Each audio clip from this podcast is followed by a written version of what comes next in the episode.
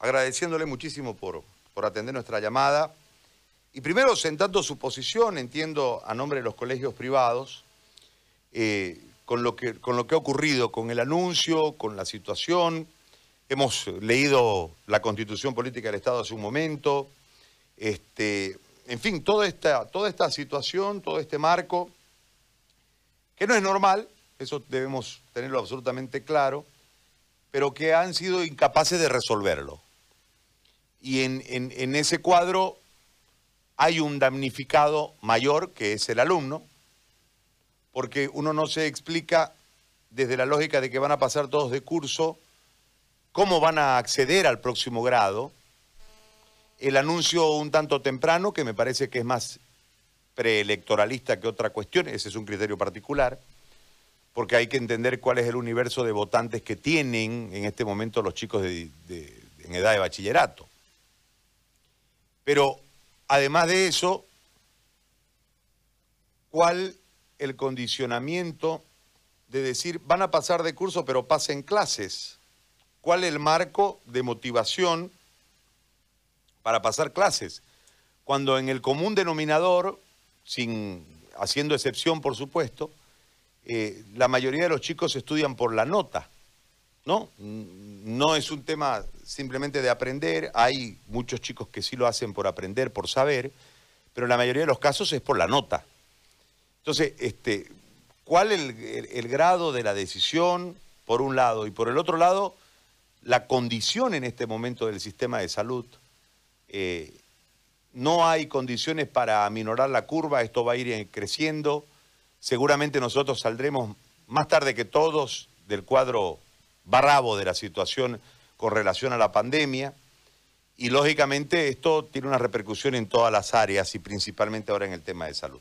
Es el panorama que usted lo debe saber mejor que yo, eh, don Gustavo, y quiero, quiero escuchar su, su opinión y su posición como colegios privados. Buenos días, Gary.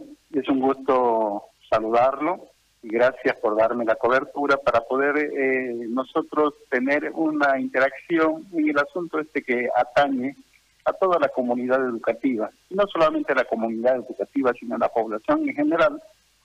Lo que hemos escuchado del ministro de Educación con relación a, al año escolar, de verdad que nos preocupa bastante, ¿no? La educación escolar ya viene ya viene atravesando por una difícil situación por una por un momento este cuando todo es incertidumbre cuando todo eso sobra cuando los padres de familia y nosotros mismos los profesores nos encontramos este nos encontramos eh, eh, impartiendo clases virtuales aprendiendo juntamente con los alumnos a cómo desarrollarlas no y que todavía venga un anuncio de que nadie se va a aplazar, sino que todos van a pasar. De verdad que es preocupante para todos. De verdad que es preocupante para todos porque este, eso incentiva al alumno que no le gusta estudiar y desincentiva, desincentiva al alumno estudioso, al alumno estudioso porque bueno, el alumno flojo pues va a estar contento, ¿no? Pero el alumno estudioso, el alumno que quiere aprender, el alumno que tiene las inquietudes de salir adelante, ese va a estar preocupado. Estar preocupado, ¿por qué? Porque con seguridad él en este momento está reflexionando, bueno, si las clases virtuales en este momento dejaban mucho que desear, ¿cómo irá a ser en adelante? Porque si todo el mundo va a pasar. Entonces, ese es el cuestionamiento que en este momento y la preocupación que tenemos nosotros como educadores, como educadores. Yo creo que nuestras autoridades superiores se han olvidado de que hay dos sectores en la educación boliviana, el sector fiscal y el sector privado. Entonces, esto afecta más que al, sector fiscal, al sector privado. ¿Por qué? Porque el sector fiscal lamentablemente está manejando la situación de una manera política. Está, está más enfocado en el asunto político que en el asunto educativo pedagógico. Entonces nosotros como sector privado, que no tenemos mucho que tocar en el asunto de la política, nos sentimos afectados, nos sentimos afectados y mucho más con esta situación del reclamo de los padres de familia que han venido pidiendo y exigiendo el 50% de descuento de las mensualidades escolares. esto viene a avivar más aún la hoguera que ya estaba encendida. Ahora, eh, ¿y, cuál es la situación? Porque ustedes van a tener que pasar clase vía Zoom, entiendo. Eh, no van a evaluar, los alumnos van a pasar de curso, ustedes van a tener que seguir pagando. ¿Cómo es la cuestión? Eso es lo que no entiendo, profe, si es tan amable de explicarnos, por favor. O sea, con la posición del ministerio, ¿cómo es esto? Eh, ¿Ustedes van a tener que cobrar menos? ¿Van a cobrar igual? ¿Van a pagar igual? ¿Van a descontar? O sea, ¿qué, qué va a pasar? Bueno, como le decía, para nosotros ha sido un balde de agua fría este anuncio que ha, que ha hecho el ministro, ¿no? Porque ya prácticamente hasta fines de semana, hasta el día viernes, ya teníamos gran, gran cantidad de colegios consensuados en cuanto a la rebaja de las mensualidades, en cuanto a la modalidad de impartir las clases a través del de, Classroom y las plataformas que tenemos cada uno de los colegios. Entonces, este, esto desincentiva esto desincentiva y viene a causar otra zozobra, otra zozobra. Por eso le decía, el, Ministerio de Educación no ha tomado en cuenta que somos dos sectores en el, ámbito de la educación. Y eh, desincentiva al sector privado porque desde ya, mire usted, eh, Gary, hasta la fecha nosotros tenemos un 60% de morosidad en las mensualidades escolares. Y el, y el, y el ministro dice, no habrán despidos de maestros, así con el cuerpo suelto, no habrán despidos de maestros, no habrán cierre de colegio, no habrán alumnos eh, eh, aplazados. Bueno, pero ¿cómo vamos a llevar adelante esta situación? Si ahora el padre de familia va a decir, bueno, si mi hijo va a pasar, ¿qué necesidad tengo yo de pagar una mensualidad escolar si ya está asegurado el pase?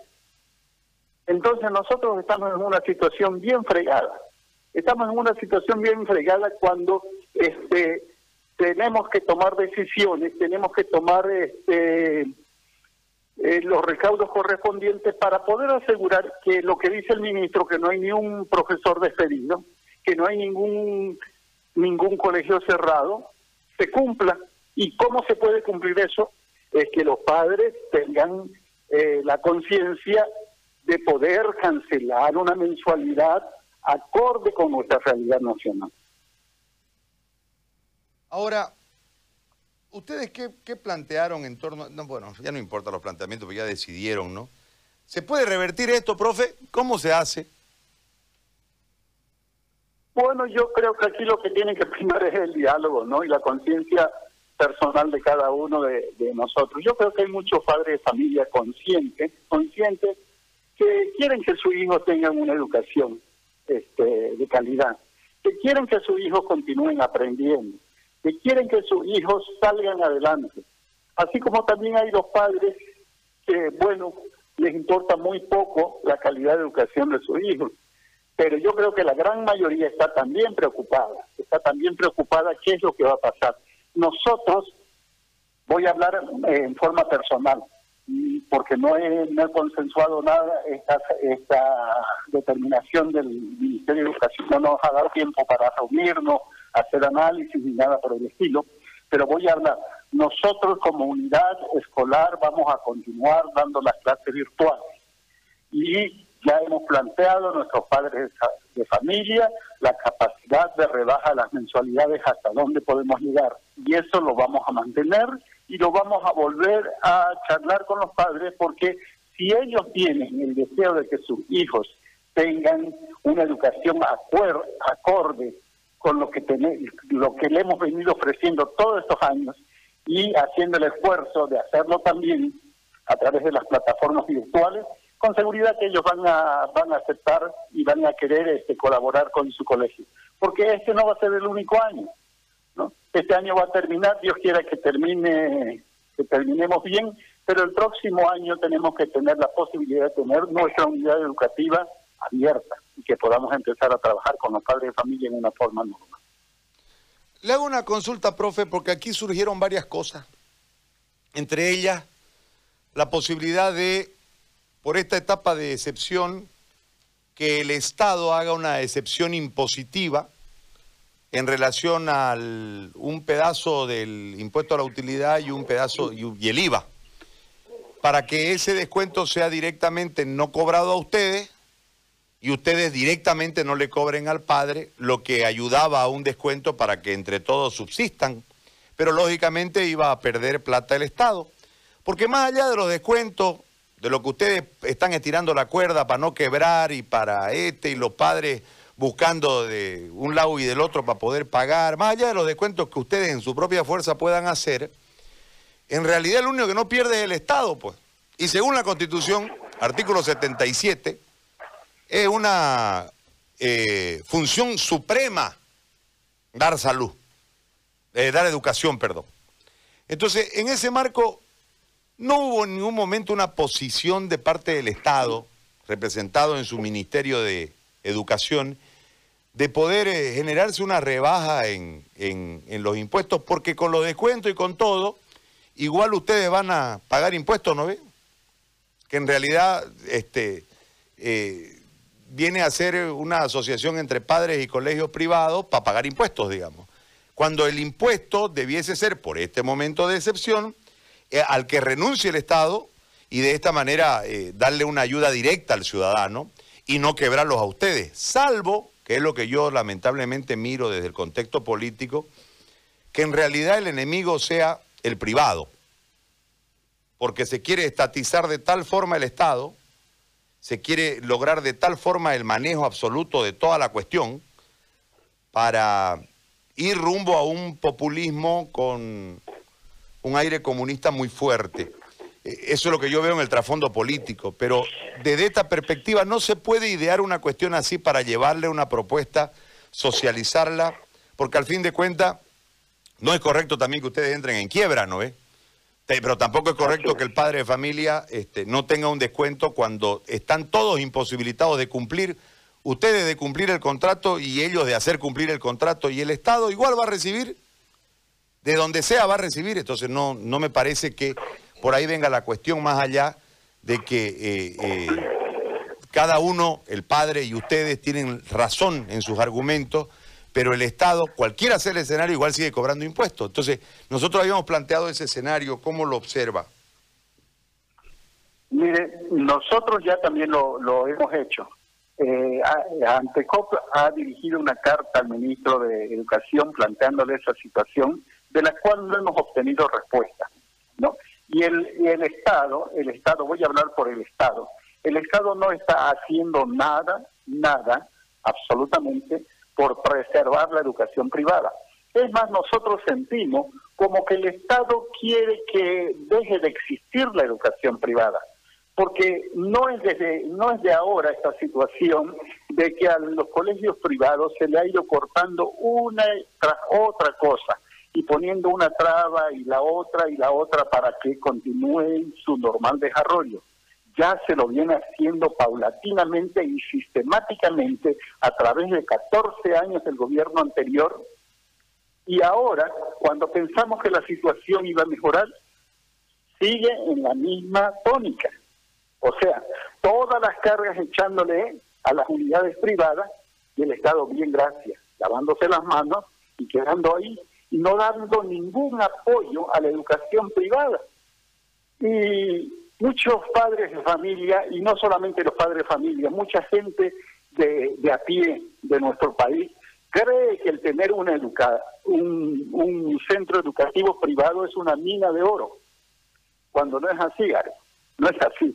Otra cosa es estar en los zapatos de, de, los dueños de establecimiento.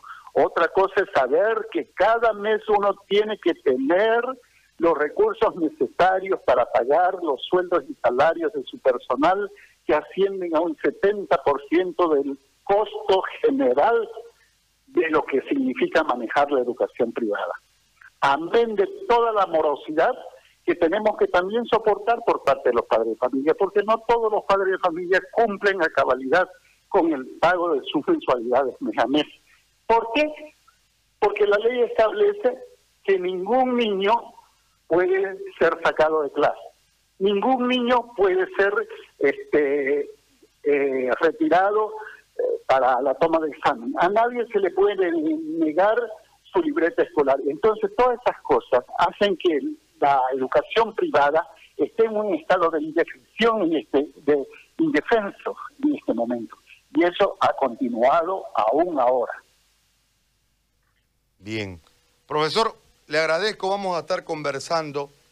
Me interesa conversar unos temas eh, para abordar este tema de la, de la educación desde otra perspectiva en, un concepto que, que, a mí me parece tiene que ver precisamente con, con este cambio, que no será un cambio solamente en lo que han denominado el nuevo orden mundial ni el nuevo, ¿qué? ¿Qué se llama lo que, a lo que vamos a salir?